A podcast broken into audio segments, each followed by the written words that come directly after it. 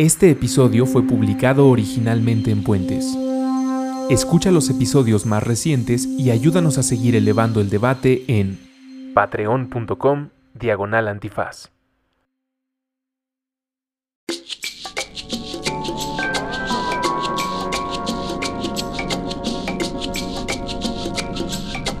Derecho Remix. Divulgación jurídica para quienes saben reír. Con Miguel Pulido, Michel Cisneros y Gonzalo Sánchez de Tagle. Disponible en iTunes, Spotify, Patreon y puentes.mx. Amigas y amigos de Derecho Remix, cumplimos nuestro segundo aniversario en este episodio número 63 y para festejarlo está con nosotros nada más y nada menos que la consejera Pamela San Martín. Y no solo da consejos a su gente bonita, a su gente cercana, sino que también los da en el pleno del Instituto Nacional Electoral. Platicamos con ella de qué significa embarazar las urnas, qué es el ratón loco, entre otras muchas cosas. Acompáñenos, escúchenos, esto es Derecho Remix. Buenos días, buenas tardes, buenas noches, bonita madrugada o cualquiera que sea el mapache, el carrusel, el ratón loco, la urna embarazada o cualquiera que sea la formalidad de defraudación electoral que usted esté pensando en este momento. O ninguna, porque usted es una persona decente. Usted que nos escucha es una persona decente. Están en esta cabina en este momento Gonzalo Sánchez de Tagle, el abogado más laureado de diversas Muy latitudes. presente, servidor y amigo como siempre. Ixchel Cisneros. Sí, sí, sí, verso sin esfuerzo, ¿ah? le salió. Y Pamela San Martín, consejera del Instituto Nacional Electoral, abogada y defensora de las causas, no quisiera decir ¿Perdidas? perdidas, pero sí de las más difíciles, Pamela. Es un gusto estar con ustedes y pues, es de las causas que creo que nos importan a todos, ¿no? O por lo menos deberían de importarlo, creo yo. No, yo sí creo que le importan a bastante gente, la verdad. O sea, la democracia, por más que esté medio maltratada, es un asunto que en términos generales a las personas le importa. Y, las, y creo que hay una parte que también es la causa democrática, el hecho de que, digamos, si hay una conducta indebida, si alguien hace trampa, si alguien hace ah, alguna barbaridad, digamos, a la gente, digamos, ya, ya estamos todos a- hasta el gorro de que haya una impunidad sobre todo, de que México sea el país en el que pasa todo, pero no pasa absolutamente nada. O sea, que, que esa sea la constante. Y eso, pues, no, no es ajeno al mundo electoral. No es ajeno cuando de pronto, eh, pongamos el caso de cuando fue la pérdida del registro del verde, no era una discusión que nada más fuera del círculo rojo, que nada más fuera de los letrados y doctos en el derecho electoral. Era una cuestión que, que impactaba a, la- a las ciudadanas ciudadanos en cuanto a molestia, indignación y que de pronto también las propias decisiones, pues lo que hacen es alejar a todo el mundo, ¿no? O sea, alejar a decir, bueno, pues, ¿para qué? ¿Para Yo qué nos era una de las grandes impulsoras para que les quitaran el registro, la verdad. Muy molesta de mi parte. Oye, pero el otro día yo le- leí la encuesta esta muy famosa que se llama Latino Barómetro. Ujú. La del año pasado salió que para solo el 38% de los mexicanos la democracia es el mejor sistema posible. Es decir, eh, 38 para 100. 62, 62. 62. Ok, las matemáticas no Sí, son no, el no fuerte, nuestro, no pero- es lo nuestro. Pero es pero decir, salió bien. a 62% de los mexicanos no consideran que, que- que la democracia es el mejor sistema posible. A ver, pero es que creo que también es. ¿Cuál ha sido el resultado de la democracia? De pronto pareciera que al sistema de eh, modificación o de renovación de poderes se le trata de atribuir el que resuelva los problemas. Y los problemas estructurales de México no han sido resueltos, ni tantito. Tenemos niveles de pobreza, niveles de desigualdad, niveles de corrupción, niveles de impunidad insospechados en este país. Entonces, ¿por qué quisiéramos pensar que la gente va a estar contenta con el sistema democrático si el sistema democrático no ha resuelto los problemas? La pregunta sería si el sistema en sí mismo los debe de resolver, Exacto. pero la realidad es que no se han resuelto y de pronto nos hemos vendido en distintos momentos el que si hay un cambio en la presidencia de la República, si hay una Fox. alternancia, Fox, ahora Andrés Manuel, Exacto. digamos, si ese cambio va a cambiar todo casi por arte de magia. Sí, por osmosis, ¿no? Y lo que pasa es, en los hechos, pues no lo cambia por arte de magia. Puede haber un cambio, puede haber modificaciones, claro. Digamos, yo creo que no, no somos el mismo país que éramos en los 70s.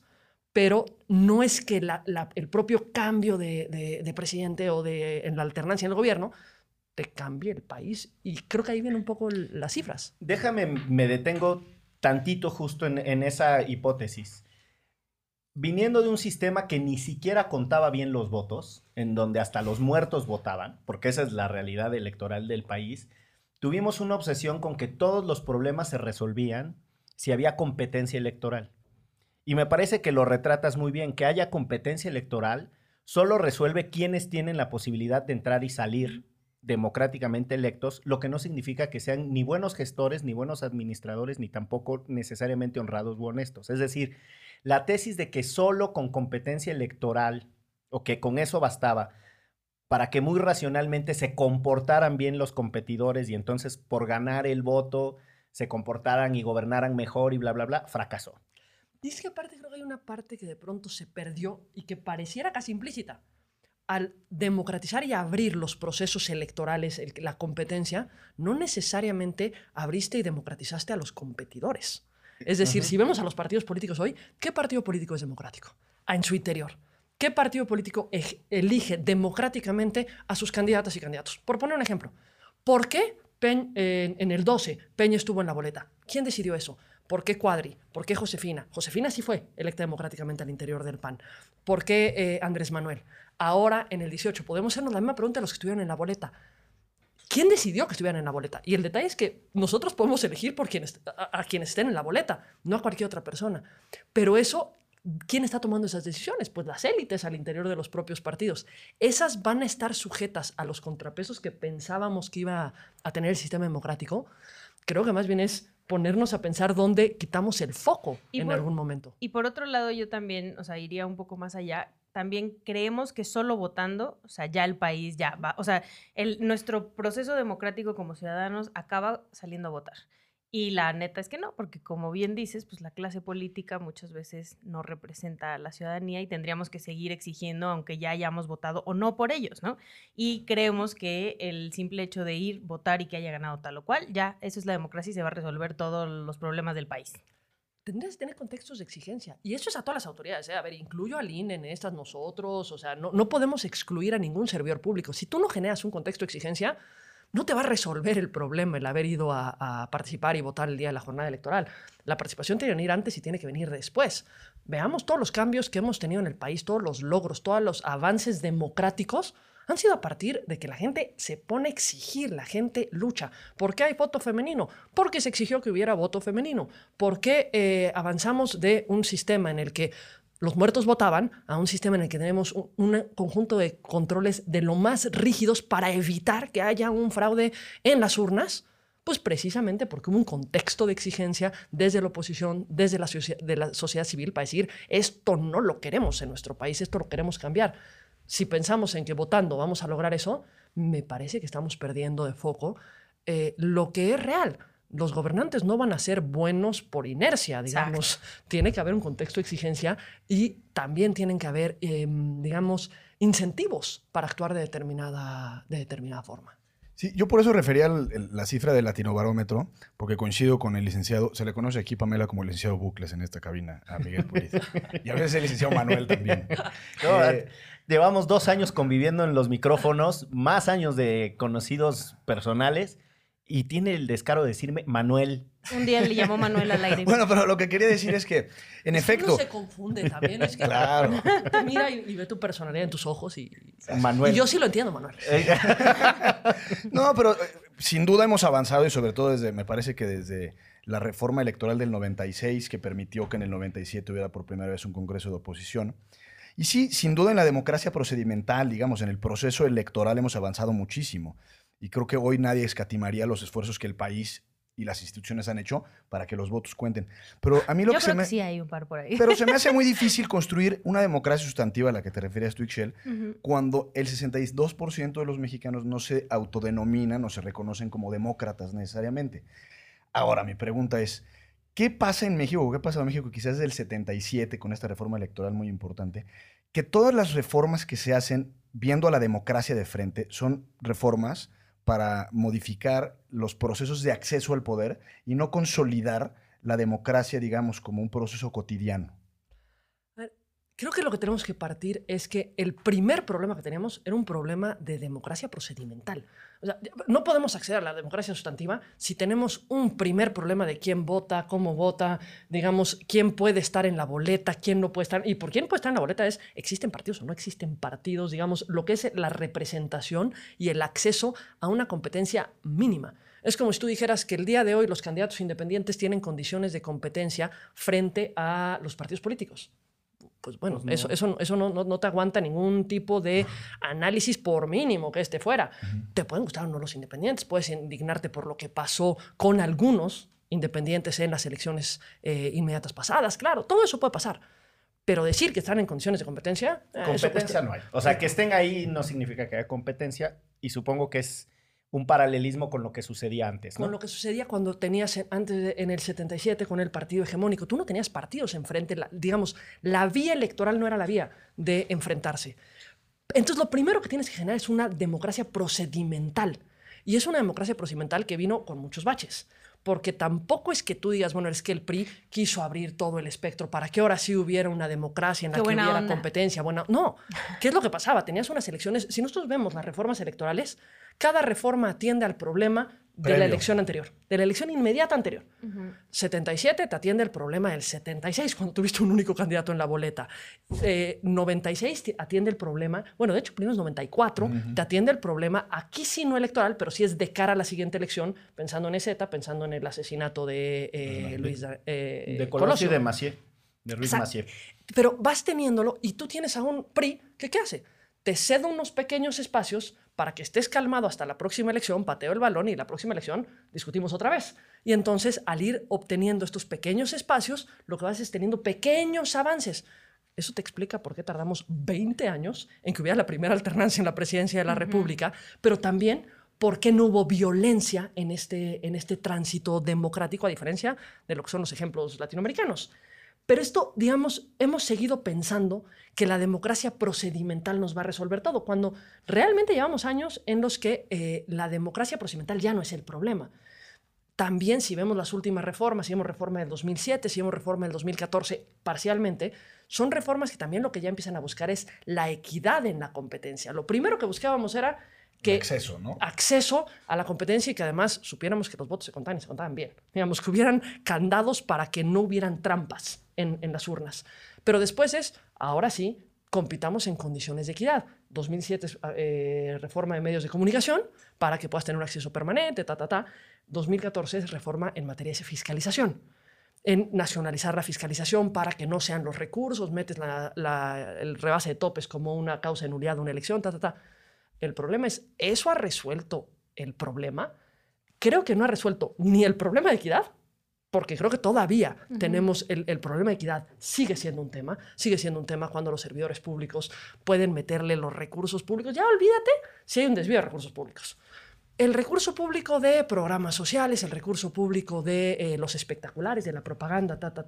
A ver, vemos cada vez cuántos, en cuántos municipios o estados hemos estado en el que llegas y gana un partido y resulta que todo el estado se pinta de ese color. Lo colorean, ¿no? O sea, llegamos al absurdo de tener banquetas pintadas del color del partido. Fachadas.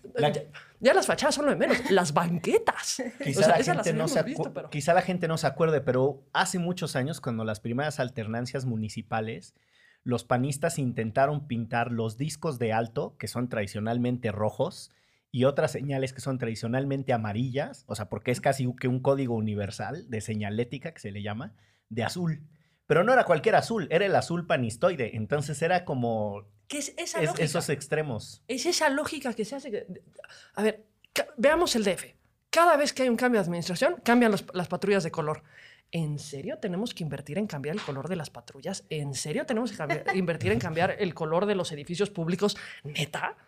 O sea, solamente porque hubo un cambio de administración. A ver, dejemos de invertir recursos donde, donde es un recurso absurdo. Bueno, los taxis, ¿no? También cada, cambian cada Ahora se quedaron igual rosas, pero las patrullas y... Las patrullas ahora son verdes. Verdes con, verdes con el nuevo emblemita que hay. Pero es, eso lo hacemos cada vez que hay un cambio de administración. Y este rollo, a ver, tú pones el pan que cambiar las de señalética. Bueno, también en Chiapas, el verde literal pintó las banquetas color verde. O sea, en lugar de que ves que siempre son amarillitas o blancas, dependiendo de si te puedes estacionar o no. Exactamente. No, eran verdes llegas a esos, pero llegas a esos absurdos que tú puedes decir cuánto cuesta un bote de pintura. Pero es que no es un bote de pintura. Es una forma de ejercer el, poder pensando en apro- aprovecharte de los recursos a los que tienes a tu disposición para permanecer en el poder. Y esa cultura no la hemos cambiado y las reglas que nos hemos dado de pronto no ayudan a eso, porque también pues, la ley es un tanto vaga. O sea, sí, sí es muy bonita la constitución que te dice que todo el mundo se tiene que comportar con imparcialidad y no hacer un uso de los recursos que afecte la equidad de la competencia. ¿Eso qué significa? A ver, en español, que es que actuemos con imparcialidad, suena muy lindo, pero, pero, pero eso en qué se concreta en la vía de los hechos. Y cuando no tienes esas líneas tan claras, y de pronto las autoridades tampoco damos demasiada claridad en ese punto, pues no te ayuda a fortalecer un, un adecuado uso de recursos, creo. Es que, ¿cuál es el equilibrio entonces? Porque aquí lo hemos platicado en algún otro momento, de la hiperregulación que hay, no solo a nivel constitucional, sino en México en prácticamente cualquier materia. Y me parece que la electoral destaca. O sea, tantas reformas, digamos, cada periodo sexenal o cada trienio, y el nivel de detalle eh, pareciera ser que su consecuencia inmediata es que los participantes o los actores políticos, pues no les quede de otra más que portarse bien. Pero aún así vemos que siguen eh, metiendo dinero no, no, pues no autorizado, digamos, rebasando los topes de gastos de campaña y haciendo fechorías y haciendo cosas que al final obligan a que se vuelva a hacer una reforma electoral cada tiempo. disfrazadas de audacia. Déjame seguir el hilo de lo que plantea Gonzalo. Eh, si hay una hiperregulación en México, o sea, esta obsesión de que la constitución parece casi como un reglamento de escuela, o sea, con unos niveles de detalle absurdos. Y aún así, las leyes dicen lo contrario. Exacto. Bueno, y luego tenemos ese problema de armonización, ¿no? O sea, el, no, no, el resto de las leyes no están en el mismo sentido de la constitución, eso es a lo que se le suele llamar armonización. Eh, pero si hay una materia en donde además cuesta mucho entender la complejidad, creo yo que es la materia electoral. La gente tradicionalmente imagina que se trata de ir, votar, que se cuenten los votos y se acabó.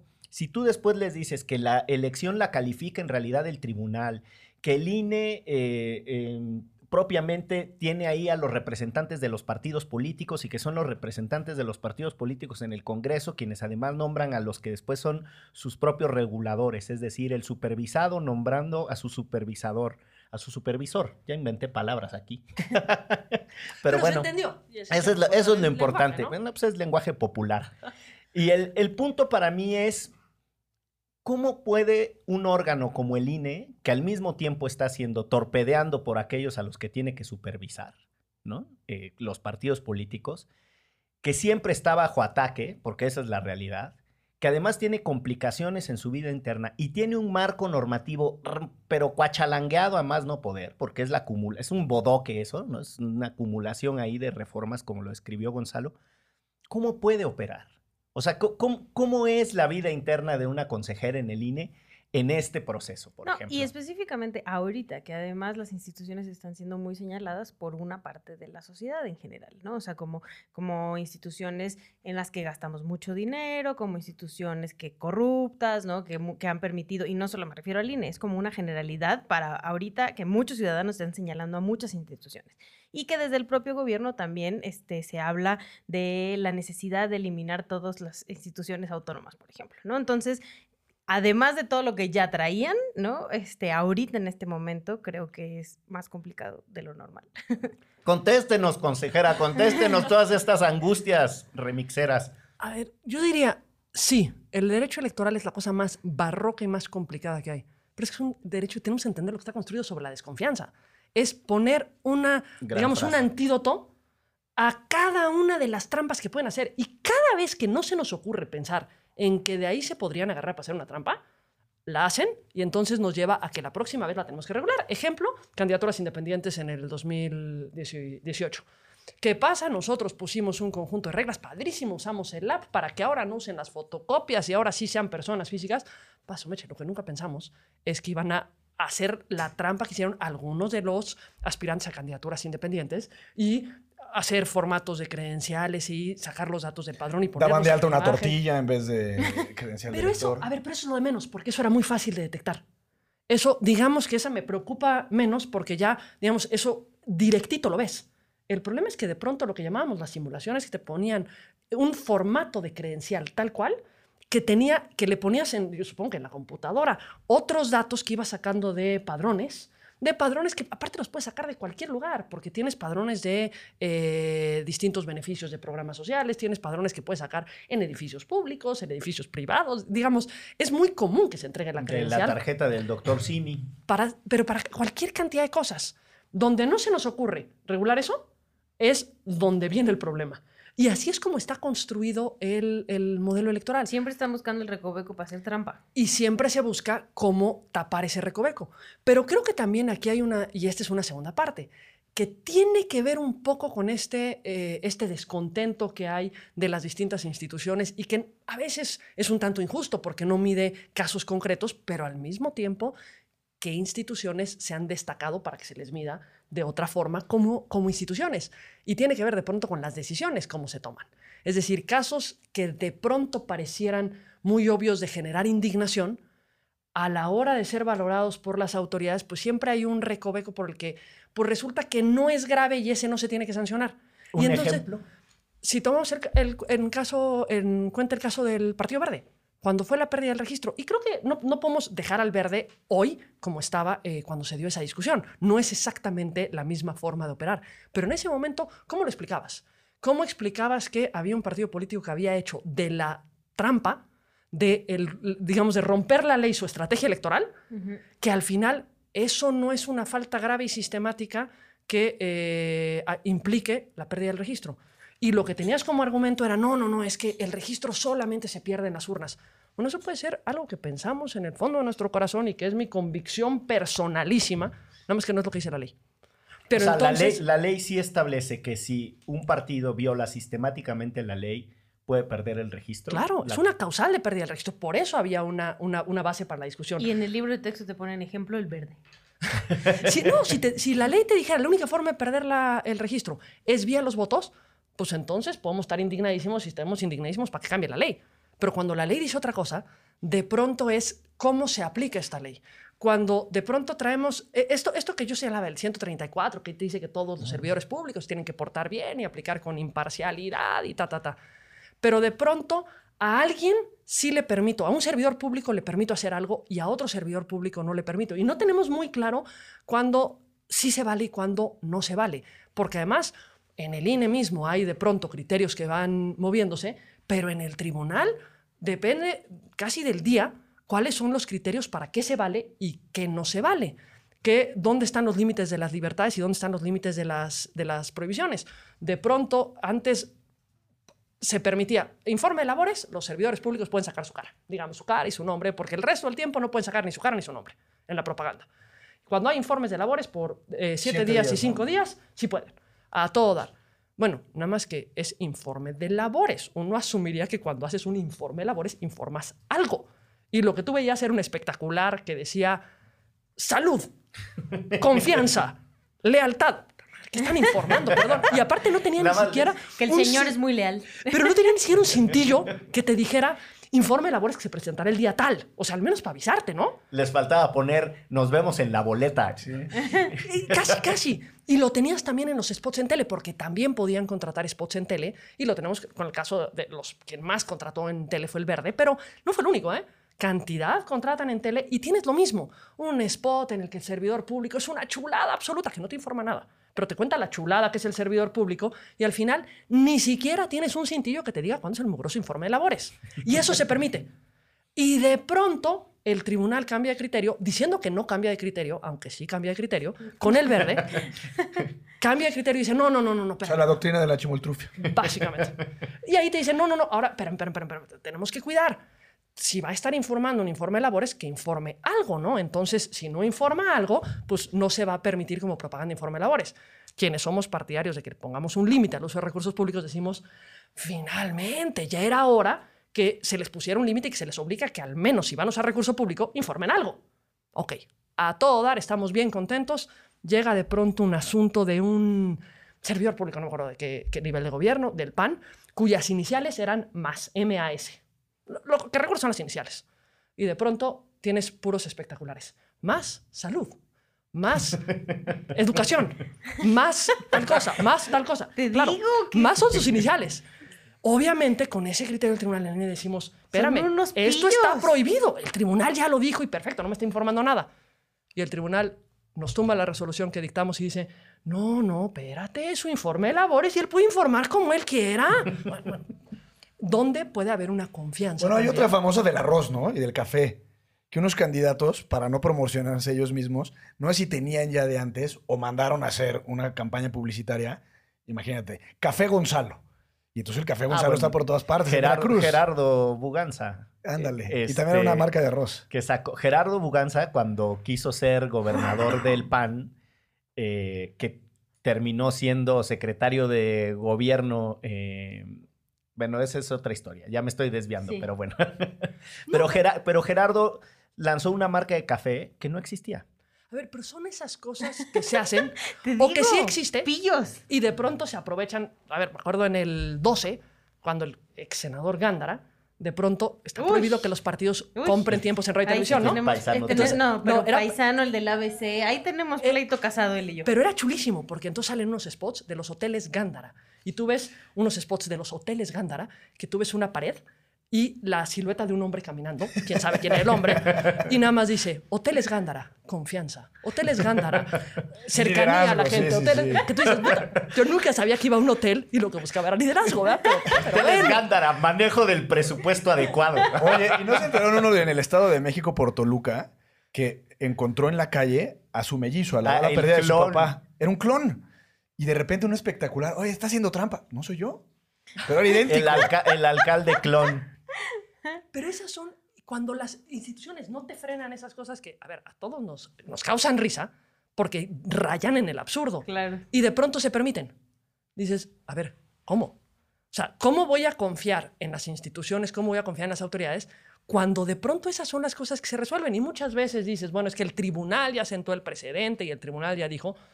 Siempre cuando en, mis- en- en la comisión de quejas me, me- me dicen que el tribunal ya dijo, le digo, no, ¿cuándo? Porque tenemos cambios, ¿eh? O sea, digo, eso, eso, yo- Ayer u hoy. y de pronto se burlan y me dicen, no, Pamela, es que a ti cuando te conviene lo que dijo el tribunal lo sigues y cuando no, no. Digo, no, yo opto por seguir mi propio criterio ya, si el tribunal coincide, pues digo, pues coincidimos y si no, pues no.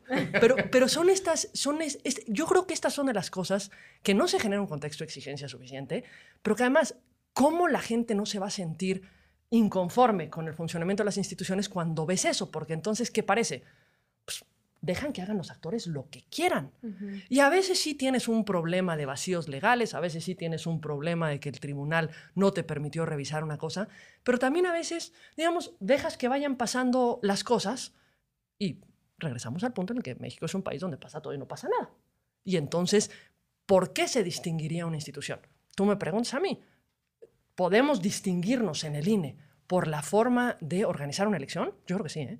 En verdad es impresionante y puede haber todavía, y quizás lo decía y lo decía bien, puede haber todavía quienes piensen que eh, las elecciones no funcionan bien, no funcionan genuinamente, que no hay, eh, que los votos no se cuentan bien, pero nos tomamos dos minutos para explicar cómo funciona la elección y poniendo la cantidad de candados que tenemos es algo que se puede desmontar muy fácilmente.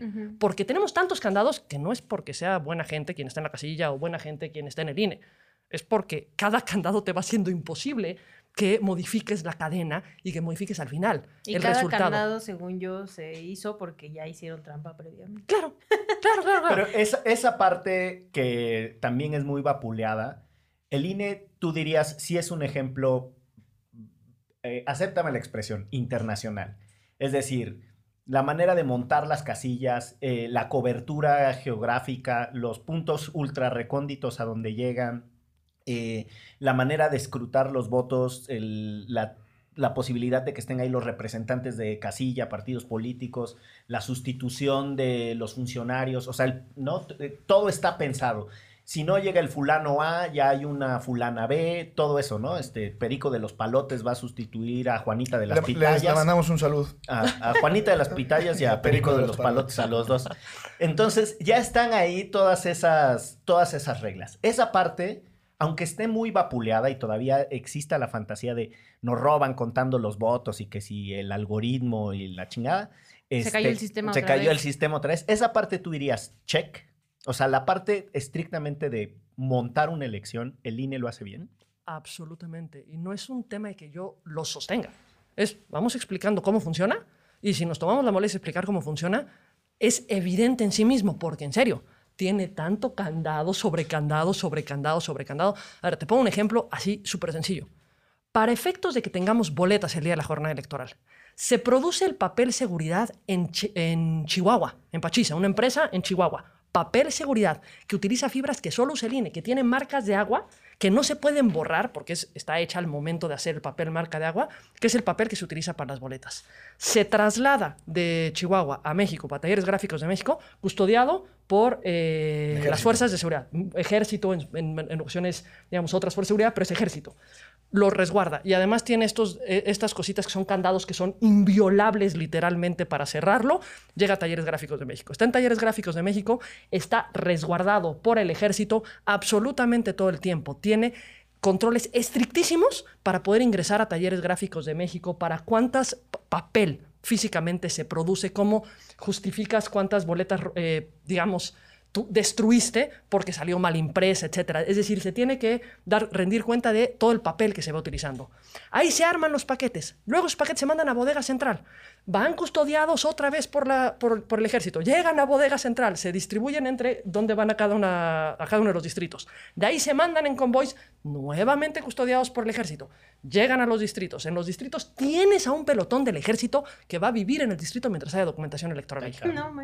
Y literal, cuando digo vivir, hay un cuarto que se les adecua para que tengan literas, para que tengan cocineta, para que tengan todo, para que puedan vivir ahí a resguardar los materiales. Llega y va a llegar y tienes que, cuando lo recibimos, lo recibimos en presencia de partidos políticos, en, presencia de consejeros que son nombrados temporalmente como ciudadanas y ciudadanos de, digamos, de reconocido prestigio en sus comunidades, ta, ta, para recibir y por personal profesional del Instituto Nacional Electoral. Lo reciben ahí. El resguardo de esas bodegas, entran en las bodegas, el resguardo lo tienen los militares. No se abren las bodegas si los militares no permiten que, si no la abren los militares. Y además se le ponen, ya saben esto, que los stickers que traen las firmas de todos los que quieran firmar, para que si tenemos duda, no tengamos duda. Se sacan las, las boletas que se imprimieron y lo primero que se, sacan para contarlas y para armar los paquetes. Se cuentan todas y se sellan de una en una, ta, ta, ta, ta, ta, ta todas las boletas. Y vas llevando un control de que del folio tal al folio tal van en esta casilla, del folio tal al folio tal van en esta casilla. Ahí, ya, Claro. me, ahí ya, ya me estresé de quién. No, se le entregas al presidente, o sea, ya armas los paquetes, se lo entregas al presidente, el presidente vuelve a contar cuántas boletas recibe, se queda con el paquete, llega a la casilla, lo primero que hacen es volver a contar cuántas boletas recibieron. Solo te pongo ese ejemplo para que lleguen las boletas a la casilla. Así, nada más es todos estos mecanismos de control, de custodia, y como ese, nos podemos ir a absolutamente todos los procedimientos que hay. Por eso es por lo que yo te puedo contestar, claro, a ver, el funcionamiento estructural de la organización como tal de las elecciones, el INE es un referente no, no nada más nacional, que también nacionalmente lo es. Tan es así que creaste el INE, que ahora tiene facultades nacionales. Pero es un referente internacional porque todo lo que le puede pasar a todos los países, pues nosotros ya le pusimos alguna regla. Entonces es, oye, mira, nosotros tenemos un problema con esto y le podemos dar casi la lista de reglas que vinieron asociadas a ese problema. Pero ese es, digamos, cómo hemos construido nuestro sistema, pero que es a partir de nuestra historia, no, no es gratuito. ¿Y no han pensado en una campaña para difundir esta información? O sea, porque yo estoy segura que mucha gente no sabe esto que nos acabas de platicar. Y que también de ahí la ignorancia de decir, todavía se pueden embarazar urnas. Ese papel este, lo imprimió en su casa. Yo creo que si algo es uno de los defectos así feos, feos, feos, feos, como defectos que tiene el INE, lo malos que somos para comunicar. Lo malos que somos para explicar esto, que tampoco es tan sencillo, porque son tantos candaditos uno Sí, después sí, del otro que se vuelve como abrumador. No, El- no, el- yo iba entrando en estrés del procedimiento. Me, o sea, Es que es absolutamente abrumador y nada más hablamos de un procedimiento, que son esos documentos.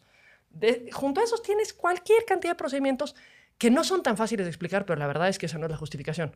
Somos malos comunicando y creo que una de las partes que sí le tendríamos que echar más ganitas es en eso. Y le, y le echamos más ganitas, nada más no necesariamente con los mejores, eh, digamos, resultados, porque al final tú no puedes confiar en aquello que no entiendes.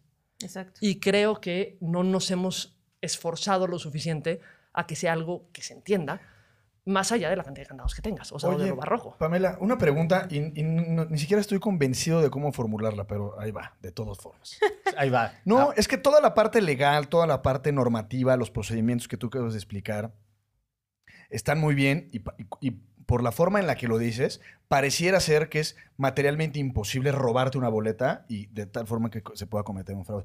Supongamos que incluso al día de la elección yo soy un pillo profesional y quiero embarazar una urna o lo que sea, y supongamos también que es imposible que lo haga. Pero hay una especie de sensación, y ahorita podemos poner ejemplos al respecto, de que cuando existan todas las normas, la incidencia de los actores políticos, tanto en el instituto, en el consejo, como en el tribunal, terminan siendo determinantes a la hora de decantar si una elección se anula, si se reconoce, si se otorga la validez, etc. El caso es el de Puebla, por ejemplo. Y lo digo con responsabilidad porque no conozco, digamos, el expediente y, la filigrana de lo que sucedió, pero sí hay una sensación de que al final determina la política y se impone por encima de la norma y las reglas. A ver, y creo que esa percepción no necesariamente es incorrecta. Y podemos poner no nada más el caso Puebla, te pongo el caso Chihuahua, de Coahuila, en el 2017, que en el caso Coahuila me parece que es mucho más burdo y evidente. A mí me preguntas el caso Puebla, a mí, honestamente, el caso Puebla, a pesar de toda la, la, faramaya que se hizo de que si las bodegas centrales entraban y salían, ta, ta, ta, para ese momento ya habían contado todo, ¿eh? Ya habían contado y recontado, ya, digamos, los votos habían sido contados varias veces. Creo que el problema no era ese. El problema para mí de Puebla y que para mí era absolutamente inaceptable en una elección es el nivel de violencia que tuvo la, la jornada electoral en Puebla. O sea, tú dirías no fueron libres y legítimas, como dice la Constitución. Y auténticas. cuando tú tienes esos niveles de violencia, cuando tú tienes a encapuchados yendo a amenazar, porque además decían es que fueron hechos un tanto aislados. Sí, nada más que hay un dato que se les olvida. Fueron en Puebla Capital. Y al ser en Puebla Capital, el efecto que genera es un efecto muy fuerte hacia el resto de la entidad, porque es donde se informan de las cosas, donde, digamos, agrandas o aminoras una, una problemática. Cuando algo ocurre en la Sierra Norte de Puebla, pues entra en la Sierra Norte de Puebla. Entonces no tiene un efecto hacia el resto del Estado. Cuando ocurre en Puebla Capital, creo que las cosas cambian. ¿Y qué pasa? Es que creo que son, y ahí vale la pena señalarlo, son dos cosas distintas. Una cosa es el procedimiento de organización, una cosa es cómo llegan las boletas a, o, digamos, cómo se arma la casilla, cómo se arma por funcionarios, por materiales, por documentos, cómo se cuida en ese momento el procedimiento de votación, cómo se cuentan los votos, cómo se resguardan de regreso, cómo se puede hacer ahora sí casi el voto por voto, casilla por casilla, casi completamente en el país. Digamos, en la elección pasada abrimos el 70% de los paquetes con 30 puntos porcentuales de diferencia, digamos, porque has abierto tanto las causales de recuento para generar certeza. Eso es una cosa. Por otra, tienes las condiciones de competencia. Y cuando digo condiciones de competencia no es si todos tienen acceso a la radio a la televisión o si todos tienen financiamiento público, sino es estas vías que se utilizan para incidir, indebidamente. Hablamos de 2006, hablamos de la campaña de Jumex, de Consejo Coordinador Empresarial. Si hablas del 2012, hablas de la campaña mediática para promover a Peña, hablas de Monex. favorita esa campaña aquí. Mi, mi campaña favorita hablas eh, en, contra de la forma como se contabilizaron gastos de campaña, etcétera. Podemos ir viendo en las distintas elecciones, pero ciertamente, aunque se puso una causal que parecía un tanto plana de nulidad en la Constitución de se anula una elección si hay violaciones graves y sistemáticas, eh, eh, no, si hay graves y determinantes, perdón, eh, cuando hay rebase de topes, cuando hay compra o adquisición de tiempos en radio y televisión o cuando se utilizan recursos públicos en una campaña. ¿Y la diferencia porcentual para la determinancia es de 2.5? 5. 5. Pero eso lo dice la propia Constitución, entonces pareciera que es muy claro. A ver, si hay 5 puntos porcentuales de diferencia y se rebasa más de 5%, pues blanco y negro, ¿verdad? Y ya es una causal a quien le guste o a quien no le guste. Hay muchos que a ver, les... A ver, si entre el ganador y quien le sigue hay menos de 5% de diferencia o 5% o menos. Y ese contendiente ganador se pasó solo del 5% de los gastos de campaña. Más de 5%. Más de, 5% de rebase.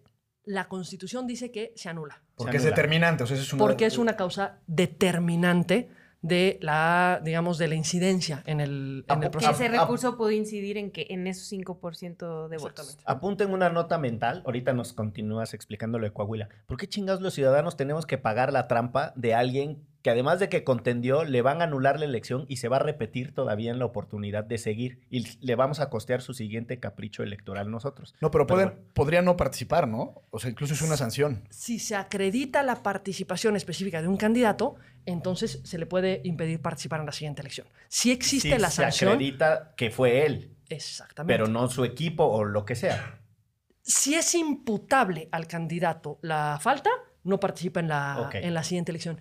Y yo, a ver, muchos piensan exactamente como lo acabas de plantear. A ver, pero ¿por qué se va a anular una elección? Lo que estás haciendo es un incentivo para judicializar y para anular elecciones y para que nosotros costeemos. Yo pregunto, ¿qué es peor? ¿Anular una elección o que se den las condiciones que te llevan a anular la, elección? ¿Queremos elecciones en las que se valgan las cosas que no se valen? ¿Se vale que des carretadas de dinero? ¿Se vale que haya incidencia de la iglesia? ¿Se vale que sea superviolenta como fue la elección de Puebla? Porque ese es el contrapeso todos quisiéramos que hubieran elecciones que no se vieran, digamos, inmersas en un contexto que te llevara a la anulación. El problema es qué haces cuando sí te lleva. Y aquí es donde entras a este punto. Estas valoraciones que, híjole, empezamos a ver si se da o no se da el rebase, porque entonces, ¿cómo valoro la fiscalización? ¿Y cómo doy por bueno un gasto o no doy por bueno un gasto? Ejemplo, y por eso ponía yo el ejemplo de Coahuila, que era, es, es un caso muy claro. En Coahuila hay una diferencia menor a 5 puntos porcentuales entre primero y segundo lugar. Nos reportan el tope era cerca de 19 millones, que es un tope relativamente bajo para gubernaturas, aunque a mí no me parece tan bajo si lo vemos contra 19 senadurías. millones. Pero, digamos, con, en gubernaturas es un tope relativamente bajo. Pero bueno, son 19 millones. Nos reportan 18 millones el, el el candidato ganador. Y se le encuentran como 2, 3 millones más, digamos, en cuestiones que se identificaron. Un ejemplo es gastos en Facebook. Se le pregunta a Facebook, oye, ¿te contrataron para este candidato? Nos contesta, sí. ¿Cuánto invirtieron? 900 mil pesos, me parece. O cerca de un millón Ay, Dios mío. cerca de un millón para promocionarlo, a todo dar. Entonces, se le carga. Al cargarle ese millón, que pues quien vendió te dice que lo contrató. O sea, digo, es, es como muy claro, ¿no? Nos lo, se lo sumamos y con eso ya tiene el rebase de más del 5%. Entonces, se le, se le suma y el tribunal dice, no, no, no, a ver, espérate, espérate. Es que no le preguntaste a Facebook de cuándo a cuándo hizo la campaña. Entonces, como no le preguntaste de cuándo a cuándo, no sabemos si cayó en la época de campañas. Como no sabemos si cayó en la época de campañas, no sabemos si le tiene que sumar como tope gasto de campaña. Entonces ya no se lo sumes. A ver, espérame. ¿Y por qué no me piden que le pregunte a Facebook? O sea, si, si la duda, digo, a mí no me queda mucha duda, pero bueno, si ¿Para, tribunal- para qué otra cosa contrataría si no fuera para... Quería tener muchos amigos. Riquelme era, quería como este, el brasileño este que quería tener un millón de amigos. ¿Cómo se llamaba? Roberto Carlos. Pero si eso es. ta- mandamos un saludo a Roberto. Está a todo dar, pero entonces, ¿por qué no me lo regresas? De pronto tenemos otro que se le vuelve a sumar el, el- el rebase, porque te reporta unos videos, pero te reporta solamente la producción de los videos, no la promoción de los videos en redes sociales. Y expresamente le preguntas, ¿esto ampara producción y promoción? No, perdón, nada más la promoción, no la producción. Porque precisamente para justificarte, Facebook te dice que toda la lana que se fue a ese contrato era lana para la promoción. Le preguntas, a ver, ¿nada más es promoción? ¿No es producción? No, no, no, no, no. Nada más es pro- promoción. Ah, órale. De pronto nos denuncian y dicen, a ver, espérate, si nada más es promoción, entonces no fueron reportados esos, la producción de ¿Quién esos produjo spots. esos videos? Exacto. Entonces le pregunta, ah, oye, ¿dónde está la producción? En ese mismo contrato. A ver, no manches, me acabas de decir que ese contrato solo fue de promoción y expresamente no fue de producción. Entonces, ¿cómo puedes amparar en un contrato que no ampara eso, ese gasto? Bueno, se lo sumamos porque no reportó el gasto de producción. Y el tribunal dice que sí lo reportó. Porque esas facturas que el contrato decía que podían ser de producción o promoción, aunque el partido nos dijo que solo se utilizó para promoción, el tribunal dice que está bien, que están, están amparados los gastos y por ende no se rebasan topes y por ende no se anula la elección. Aquí es donde entras un poco a esta valoración de qué tanto es una discusión de reglas y qué tanto, pues de pronto se decide o no se decide si se anula una elección con criterios que en ocasiones desconocemos. Sí, es que ahorita mientras estabas eh, hablando, pensé en Anaya. Se llamaba Anaya el que perdió en Coahuila, ¿verdad? El- Ay, yo pensé Guillermo que... Anaya. Guillermo Anaya. Eh, no lo conozco y en realidad no lo quiero conocer, porque me es irrelevante, pero eh, yo tampoco metería las manos al fuego por él. Entonces, todo, todo, todo lo que nos acabas de explicar, pues también tiene al final un, un componente que, ¿no? como muy sombrío, no lo digo por ti, sino por el fondo de lo que dices, en el sentido de, y Anaya no se habrá pasado de lanza también, no habrá sobrepautado, no habrá hecho alguna fechoría, y entonces terminamos en quién esconde mejor y quién encuadra mejor sus números, y termina siendo una elección de contadores. Como ¿no? Monex. Sí, o sea, si tienes un buen contador que te sepa cuadrar eh, tus cifras y al final reportarlas de manera correcta bajo la idea de que todo mundo se porta mal en un proceso electoral. Eso es lo que sucedió con los gastos prorrateados, ¿no? Que salía el candidato local chiquito y el candidato a la contienda nacional en grandote, ¿no? Y decían, no, pues es que en realidad Se les distribuye a todos. se les distribuye a todos, era como No, obsceno. Era más bonito cuando salía el candidato presidencial y ponían una frasecita de come frutas y verduras. Es decir, vota por diputados y senadores. Era, no, no, no, se le tiene que otorgar a diputados, senadores y al candidato presidencial. ¿Te cae? O sea, la única imagen que aparece es el candidato presidencial y porque le pusiste una leyendita, pero aparte imperceptible casi, de vota por candidatos y senadores del partido. Ya se le suma. Son esos absurdos. Pero a ver, aquí precisamente yo creo que el modelo de fiscalización se tiene que mejorar, sin duda tenemos, yo creo que generar contextos de exigencia mucho más fuertes a los partidos políticos, pero es una de las cosas que sea, la propia reforma del 14 trató de que no se hiciera tanta ingeniería respecto del uso de los recursos. ¿Por qué? Porque la reforma del 14 te obliga a un sistema de fiscalización en línea en el que los partidos tienen que reportar dentro de los tres días siguientes. Entonces ya no es tanto, nosotros vamos monitoreando, digamos, a la par de la campaña y los partidos me tienen que reportar en tres días. Entonces, digamos que en tres días me podría dar cuenta si hay gastos que no están siendo reportados o no hay gastos que no están siendo reportados. Yo creo que en eso hemos sido muy laxos y de pronto les damos muchas posibilidades que eso de tres días no se cumpla, porque al final pues me pueden terminar reportando en el último momento y se les cobra una módica sanción a los partidos por el hecho de no haberme reportado oportunamente, pero digamos, esto no está generando el efecto que creo que, que se busca. Como el verde que ya guarda su ronchita para las multas. Que ya sabe que lo van a multar. A ver, en general los partidos tienen, tienen una, tienen, digamos, como que una, un cálculo. ¿Cuánto puedo aceptar de la multa? Entonces, ¿qué hago y qué me conviene y qué, qué no me conviene? Y creo que ahí es donde ¡Qué yo horror! Yo soy partidaria de que las sanciones sean más fuertes. O sea, que sean sanciones que sean inhibidoras, que sean procedimientos que realmente sean inhibidores. ¿Para qué? Para tratar de frenar estas, estas, estas No, y conductas. también como ciudadanos empezar a dejar de votar por gente que tiene su ronchita para hacer trampa, ¿no? O sea, empezar a darnos cuenta que esa banda está dispuesta a hacer trampa y además está utilizando nuestro dinero para poder hacer trampa y nosotros seguimos votando por ellos y por ellas. Pero es que aquí es donde creo que también viene una... Voy a vincular una cosa que decíamos al principio cuando ahorita me preguntabas. A ver, pues es que uno es tramposo y el otro es más tramposo. La pregunta es cuál es tramposo y cuál es más tramposo, o cuál es malo y cuál es menos malo. O cuál es más tramposo malo. y cuál es menso y deja que lo atrapen.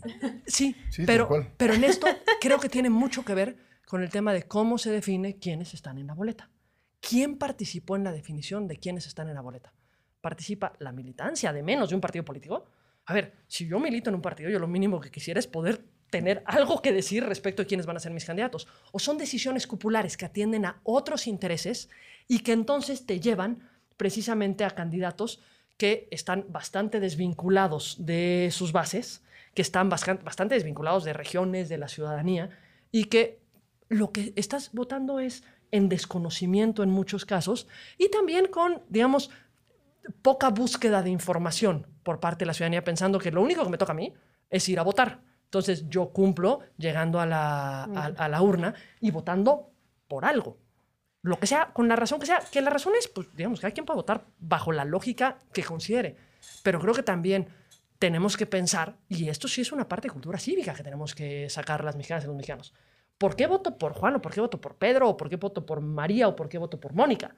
Digamos, ¿quiénes son y qué, cuál ha sido su trayectoria? ¿Qué es lo que han hecho para que yo trate de, de, eh, de- o, o tenga la esperanza que van a funcionar un poco mejor y cuáles son los contextos de exigencia que les voy a poner después. ¿Y tú estás convencida del financiamiento público? Absolutamente. A ver, yo creo que en el tema financiamiento público es, hay dos modelos, el modelo de mayoritariamente público, mayoritariamente privado. La pregunta es, ¿quién va a aportar en la vía privada que no tenga un interés? Nadie. Pero te lo pregunto porque ya lo hacen hoy, ilegalmente, pero ya se hace. Sí, nada más que hoy es ilegal. Si nosotros mo- cambiamos el modelo, lo que lo convierte es, en legal. Ese es el mecanismo en el que se vale. Hoy podemos combatirlo, hoy podemos tratar de frenar la incidencia con, mejor con mejores o peores resultados, tratando de buscar cómo cambiar algunos modelos de fiscalización para poder detectarlo mejor. Yo, digamos, todo lo que es fortalecer la fiscalización o reconocer las deficiencias o, lo- como ahora les gusta llamarlo, las áreas de oportunidad. E- e- Este eufemismo tan lindo de decir, Muy entusiastas, sí, ¿no? no, no funciona, pero, pero, es, pero es un área de oportunidad. Está bien gacha la cosa. No, ponle área de oportunidad. digamos, en esas áreas de oportunidad, eh, o que, que yo, la verdad, soy más francote y me voy más por las partes donde está gacha la fiscalización que estamos realizando. Yo creo que la tenemos que fortalecer. Y creo que no sirve de nada decir todo funciona bien, sino más bien ver dónde tenemos que fortalecer para encontrar las cosas, cómo nos tenemos que coordinar mejor con eh, otras áreas de gobierno, por ejemplo, en el tema de eh, recursos públicos que terminan cayendo. Toda esta discusión de eh, si Duarte dice que le dio los recursos a Peña para que se, para que se metieran a la campaña, si tenemos los escándalos de Chihuahua, si tenemos los, los escándalos de Quintana Roo, digamos, porque aparte de, de escándalos ahora estafa maestra, de cada día tenemos uno distinto. Y digamos, todos parece ser que si in- in- in- ingresaron a las campañas o no ingresaron a las campañas, ¿cómo encontrarlo? Porque sí, pues yo, a mí me preguntan mucho, me dicen, a ver, Pamela, pero hay todo el escándalo de que el dinero salió de Chihuahua, salió de Quintana Roo, salió de Sedesol, de Sedatu, salió del Estado de México y se metió a las campañas. ¿Por qué no lo detectaron? Bueno, también, ¿dónde lo encuentro? ¿Cuál de todas las cuentas bancarias de los gobiernos de los estados quieren que abra para buscarlo? ¿O qué? ¿Ahora fiscalizo a los gobiernos para ver si de casualidad le encuentro que algo se fue a los partidos?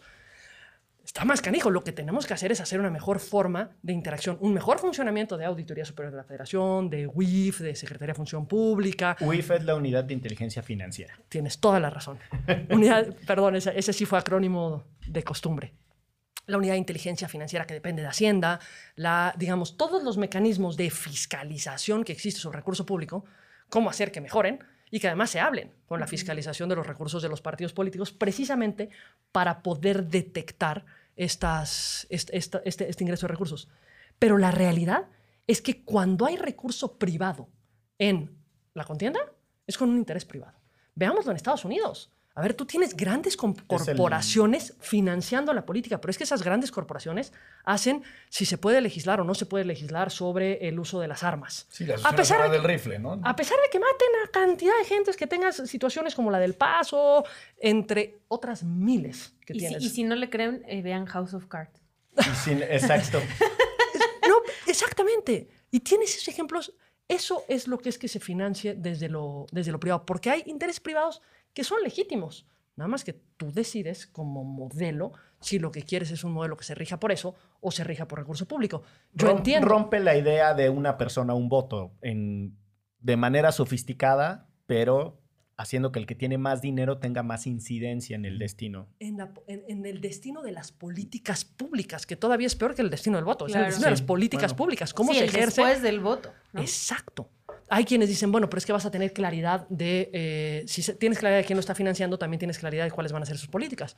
Bueno, yo prefiero establecer otros mecanismos de transparencia. Yo, yo entiendo perfectamente que las ciudadanas y los ciudadanos digan, a ver, neta, le tenemos que dar tanto dinero a los partidos. Y podemos discutir el monto, ¿eh? O sea, porque no es el, el monto, es perfecto, no. La, la lógica del modelo es la que yo ¿El monto comparto. te parece alto?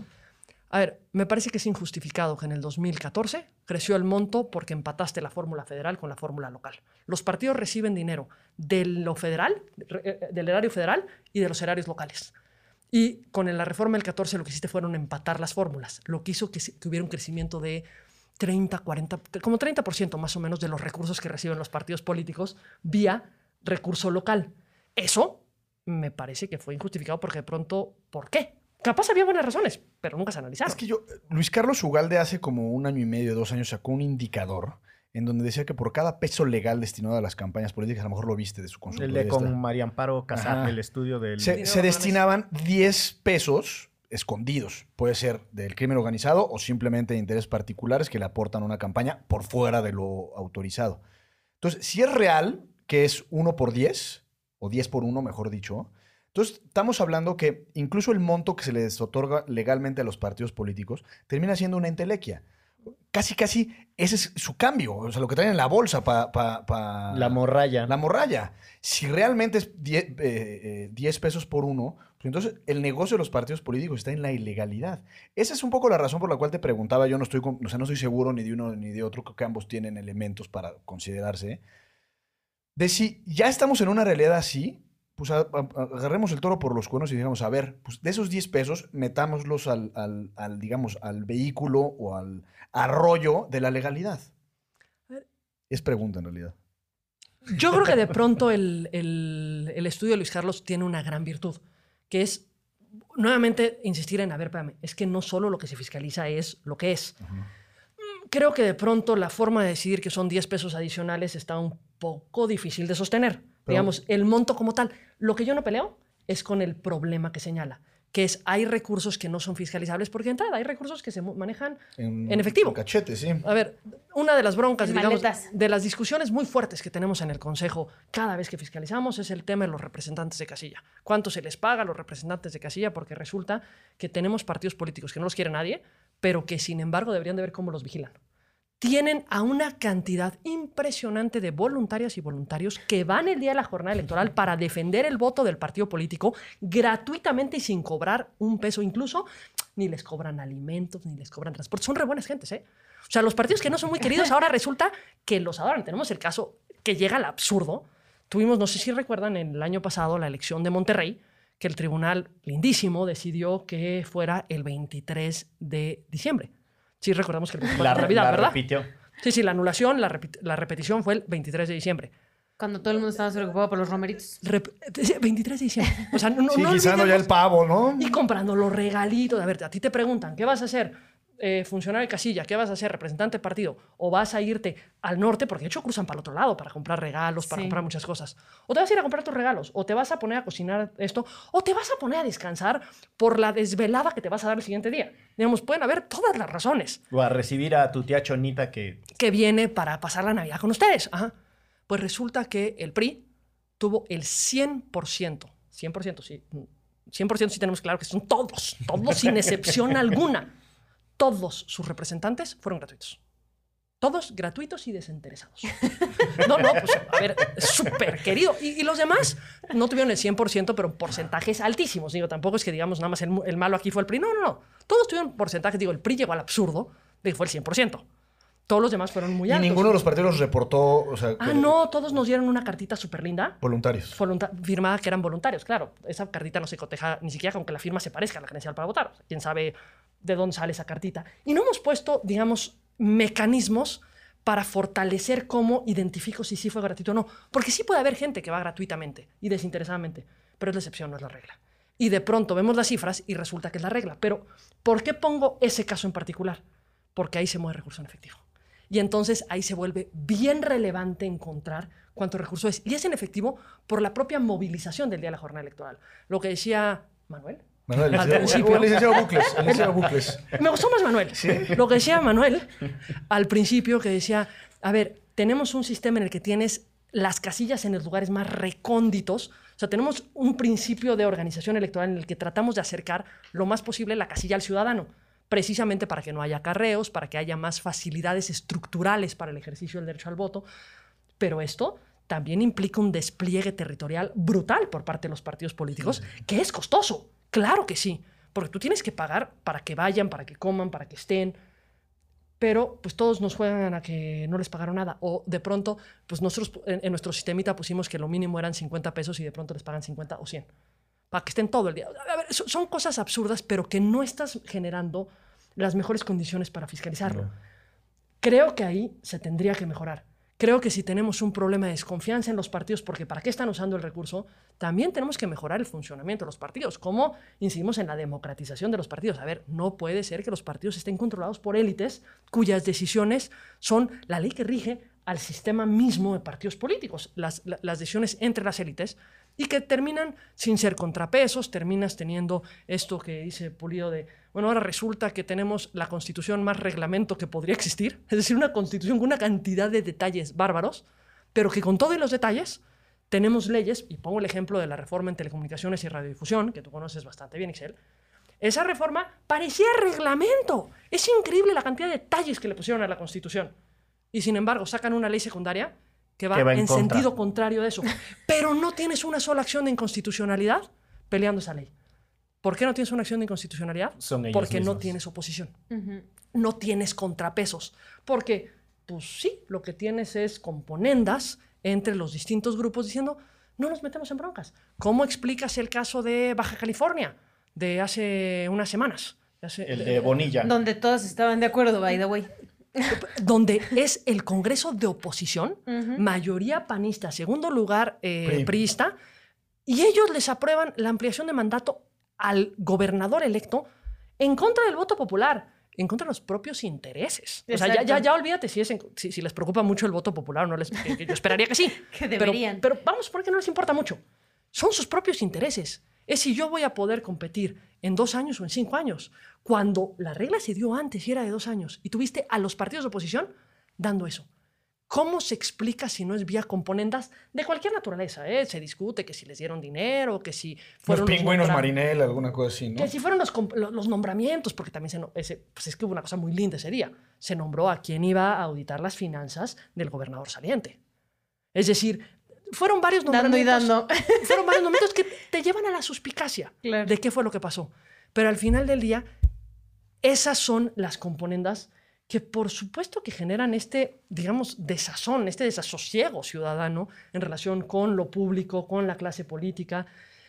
Y creo que eso es lo que tenemos que buscar, es donde metemos incentivos distintos para que funcione distinto, para una rendición de cuentas que sea más útil, porque de pronto incluso caemos en temas de transparencia que son padrísimos. Ahora tú te metes a una página y te avientan una cantidad de información bárbara. Abrumadora. El problema es que es abrumadora. Y no está ordenada, Ah, ¿no? porque lo que Todo se en pide es PDF. que den la información, no que den una información que sea útil y consultable. Exacto.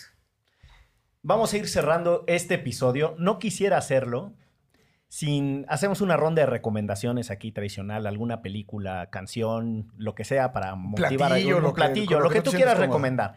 Pero antes quisiera hacerte un reto. Te decimos un caso y nos das una respuesta súper breve. Cuatro o cinco palabras. ¿Qué te significa ese caso? Vale. Baja California. La mayor ilegalidad y un escándalo inaceptable. El bronco. Híjole, ya me ganaron la mayor ilegalidad. Es que va aumentando la ilegalidad. A ver, si quieren, nómbrenme todos y creo que todos vamos a poder definir con las mismas palabras. A ver, el bronco, el,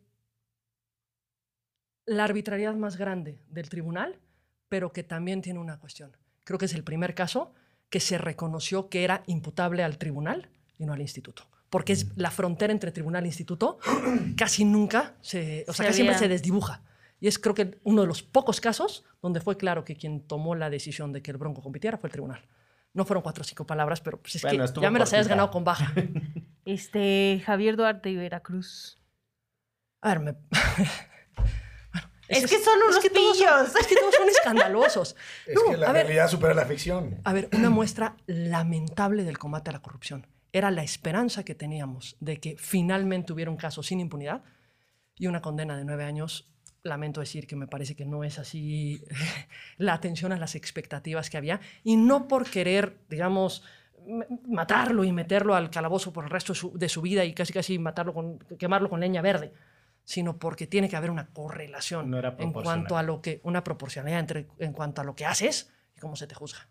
La última. Las candidaturas de, y los múltiples cargos de Velasco. Eh, me, más que irme nada más al tema Velasco, me iría al tema Chiapas. Chiapas fue por y se le permitió, incluso por la Corte, ser un Estado al margen del Estado. Y las candidaturas y los múltiples cargos, bueno, más que sí, candidaturas y cargos de Velasco, es una muestra de un Estado que está literalmente al margen del Estado. Empezamos con que Chiapas tuvo eh, jornada electoral desfasada con la jornada federal en contra de la Constitución y la Corte lo validó por única ocasión. Es, digamos, Estado al margen del Estado. Tienes un Estado donde eh, se pretendió validar, y se pretendió porque aquí sí le echó para atrás el, tribunal, una paridad que consistía en la paridad de postulación de cargos que era súper linda. Paridad yo siempre la entendí como 50-50. Para ellos 50-50 eran 109 hombres, 3 mujeres. Ok. Casi llegaban. O sea, ya, tú no eres muy bueno en las matemáticas, pero creo que ellos son todavía un tanto peores. Ya, un me poquito. estás, me estás atacando, querida consejera. No, es una buleada suave. Solo es una buleada suave porque Claro, claro. pero creo Basada que en evidencia. En la dificultad que hubo para sacar el porcentaje De de, si había 38 y- 32, Pues sí, me atorcasé. es 38. se- Lo primero que pensé en decir era 72, pero dije, creo que no estoy en lo correcto. Lo mismo pensaron los de Chiapas, Sí, pero un poquito más, más burdo. Esa lógica no me llevaría de manera directa a ser asesor del verde en el partido.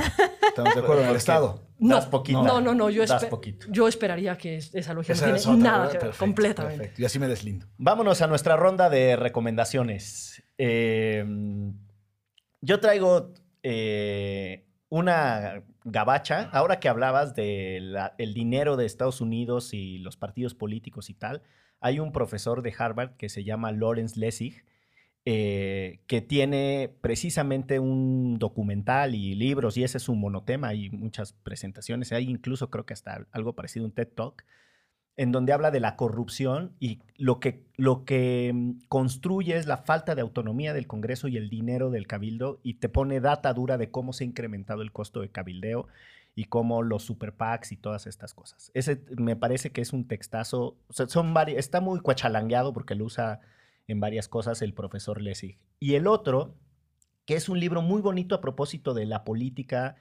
eh, muy inspirador de Taylor Caldwell, que en realidad es el, es el, es el ¿cómo se dice? El seudónimo de una mujer nacida en Inglaterra y migrada a Estados Unidos muy de niña, que es la historia eh, del Imperio Romano y ahí Cicerón y todo, pero tiene, tiene una aproximación muy a la ética y la política y la competencia y cómo a pesar de estar nadando entre tiburones, eh, se puede hacer lo correcto. Yo creo que es un libro inspirador, es muy viejito, ella murió en los 80, o sea que el libro debe ser La columna de hierro.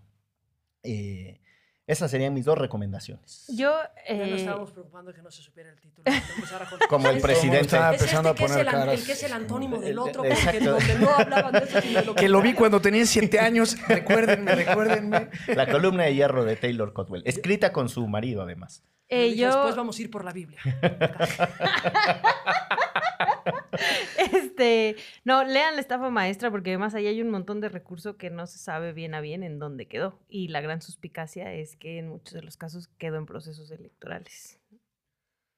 Yo tengo dos recomendaciones en esta ocasión, ambas muy grandilocuentes. Hay un libro eh, que en realidad deriva de una conferencia que se llama El contexto hace la diferencia, de un politólogo que se llama Dieter Nolen, y habla de la necesidad de vincular en los ejes analíticos, o digamos, en la, en la evaluación de nuestras instituciones, el sistema de partidos, el sistema de electoral como tal y el régimen de gobierno que existe como los tres pilares que eventualmente determinan los resultados de una democracia sana.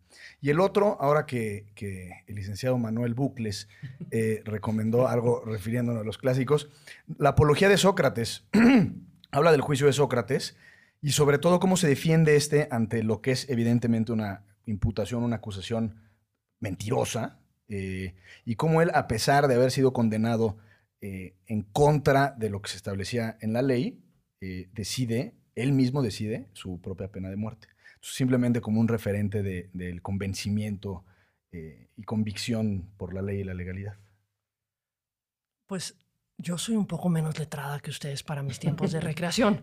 Les Y yo- recomiendo el Cofipe. No, eh, ellos, ellos son un exceso. A mí me gusta la literatura. Digamos, yo cuando, si trabajo, pues trabajo. Pero si no trabajo, pues prefiero recrearme con cosas que, que- que sean mucho más Propiamente recreativas. ¿no? propiamente recreativas. Entonces, lo mío, lo mío es, es más la lectura de la literatura. Y recomendaría un libro que es precioso, que además es un libro padrísimo para leerlo en voz alta, o sea, como un libro que parece como un monólogo, que es el de Novecento de Alessandro Barico. Es lindisísimo el libro. Hay, y, eh, se hizo la película de la leyenda en 1900, pero la verdad es que el libro me parece que va... Y la película está muy bien hecha, pero me parece que el libro vale muchísimo más la pena leerlo. Y Yo lo leí en la universidad. y me y es encantó, una sí. chulada que puedes leer y releer y además es, es de estas que te, que, que te ponen de buen humor. Y vean Grandes House of. Cards. Vean House of Cards, por lo menos las primeras dos temporadas para que se den cuenta. siguientes ya están. No, no, no, las primeras dos. Las La primeras última dos. fue fatal. Vean Por House eso- of Cards o vean el noticiero de su preferencia y lo que se hace en México que es la misma cochina. Esto fue Derecho Remix. Derecho Remix. Divulgación jurídica para quienes saben reír. Con Miguel Pulido, Michel Cisneros y Gonzalo Sánchez de Tagle. Disponible en iTunes, Spotify, Patreon y puentes.mx.